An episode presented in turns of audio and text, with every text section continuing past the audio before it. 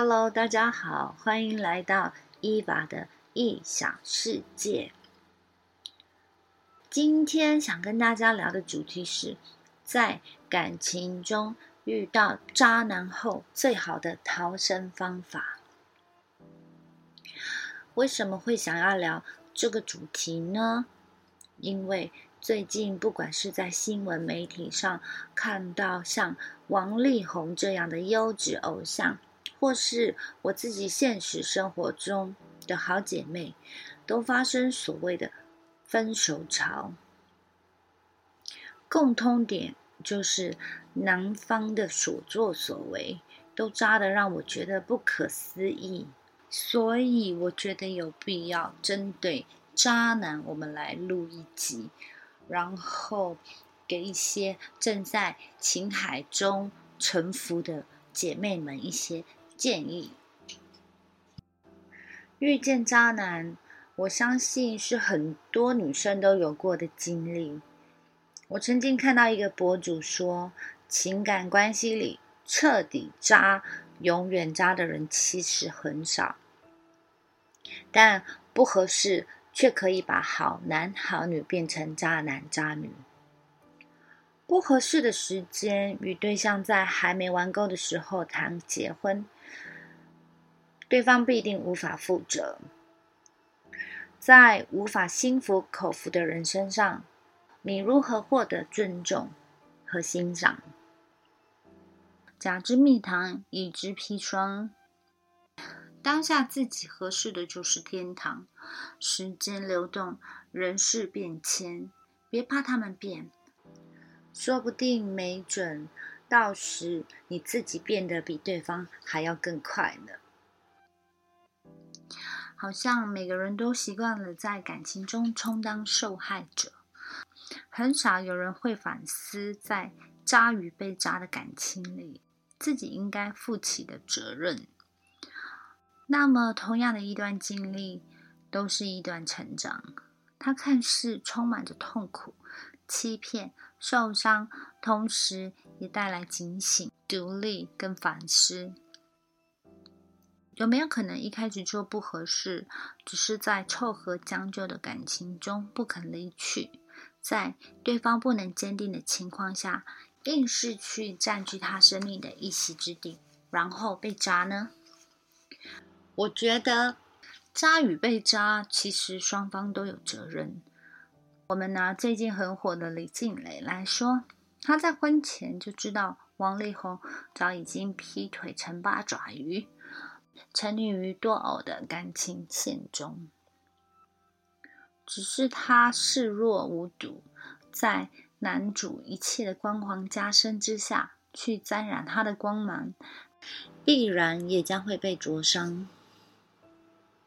而我有个朋友，二零二零年十月就认识她男友，才刚认识，那男的就跟我朋友说，他跟他老婆感情不好，两人正在办离婚。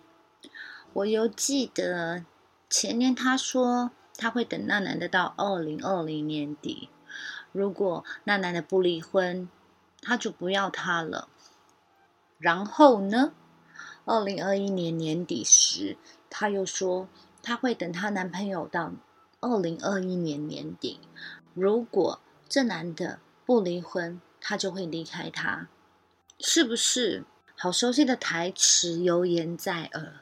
但如今已经二零二二年了耶，乔姐姐，那男的要离婚早就离了，而不会等到现在还没有作为。原来有人谈恋爱根本不考虑合适不合适，被尊重与欣赏，被理解与包容的，他只顾自己喜欢不喜欢，喜欢便可以忍下所有不设原则。害怕失去，再也遇不到喜欢的男生了，好像全天下就只剩下这一个男生。我真心觉得，再三被渣是取决于女性的。这个社会渣男很多没有错，可能被打压，可能被劈腿，可能被欺骗，然后每个被渣过的人都会说不相信爱情了。其实大可不必的，因为遇见渣男是坏事也是好事。说它是坏事，是因为这种体验确实在生命中是痛苦的。能及时止损，只痛苦一阵子；没有抽身能力的，则会痛苦好多年。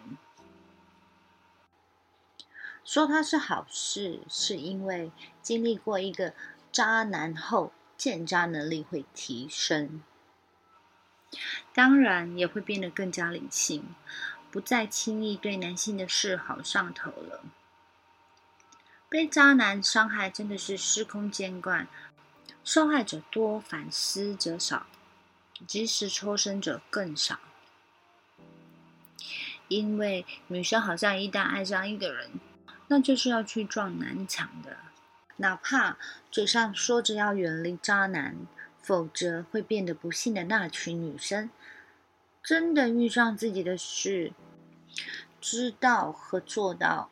的确是有困难度的。通常讲别人都头头是道，当自己陷入感情困境时，反而就失去了理智。这一点大家都差不多，因为能够超越痛苦和自身感受的人，真的很不容易。所以不怪女生被渣无法抽身，就像一些被 PUA 的女生。根本不知道自己被 PUA，还以为被控制、被需要，就是一种爱。有些人就是会在被扎时，从强烈的情绪体验上感受到痛苦与爱，仿佛被虐是一种深刻的爱。长此以往，当然很难抽离，因为对某种痛苦的情绪上瘾。比如对方出轨，对他忽冷忽热，女生觉得自己不被爱，就拼命想要去让他爱自己。比如被他打压又褒奖，女生自身的价值全放在他的评判之下。比如被他控制，女生却觉得他好爱自己，迷恋对这该死的占有欲。所以一开始就是女生的认知有问题，因为对自己不够了解，不知道怎么样才是适合自己的对象，才会被扎的体无完肤。多问问自己的底线和原则是什么，想要什么样的亲密关系？我可以容忍他劈腿吗？我能容忍他语言暴力、打压，甚至动手？他不爱我，我为何还要一直爱他呢？真正的爱是什么样的？如果谈恋爱带来更多的是痛苦、不开心，那么这份感情就一定是错的。一旦对方碰触了自己的底线，二话不说就走人，他渣也只能渣那一次，下次就没有机会了。但是碰触了底线，女生不断的原谅。包容，下次这底线就不存在了。谈恋爱的分手成本很低，不适合就分开。但是放纵底线时，伤害成本却很高。有学业的，它会影响你学业；有工作的，会影响你的工作。虐恋很容易左右一个人的情绪，消耗精力和时间。所以，识别一段感情好坏的依据是看自己有没有往上走，有没有感觉到被滋养、很安全、有幸福感，才能更好的投身于自己的生活建设中。要敢于舍弃，遇见渣男不敢舍弃的，无疑是要在感情中一直在跟斗，因为你不舍弃他。参考王力宏的事件就知道了，将就而来的感情，他连名义上的夫妻都不愿意做。在一段感情中，男人要渣要劈腿，但是还没有分手，是因为他还没有玩腻。女生的价值还没有利用完，等到女生身上没有什么可利用的，他就会去找能让他心动的。我有一个朋友和他的前任拉扯了两年，交往第四个月，男生就被女生抓到劈腿。女生想了一夜之后呢，最终选择了原谅，因为她年纪大了，因为她已经告诉父母要带男友回去了，不想让自己余生遗憾，不想让父母失望。一开始她说分手，男生选择尊重她，也为自己的出轨行为道歉了。后来男生死皮赖脸的赖在女生的住处不走，两个人就和好了。和好归和好，但是安全感不在。女生总是怀疑他在外面到处聊骚，手机也裹得严严实实的。在这种情况之下，怀疑和猜忌越来越多，女生隐忍着委屈。某天，她在男生的行李箱里找到喝咖啡的两人账单，还有两人用餐的账单。还包括了保险套。当然了，他当然去质问他了。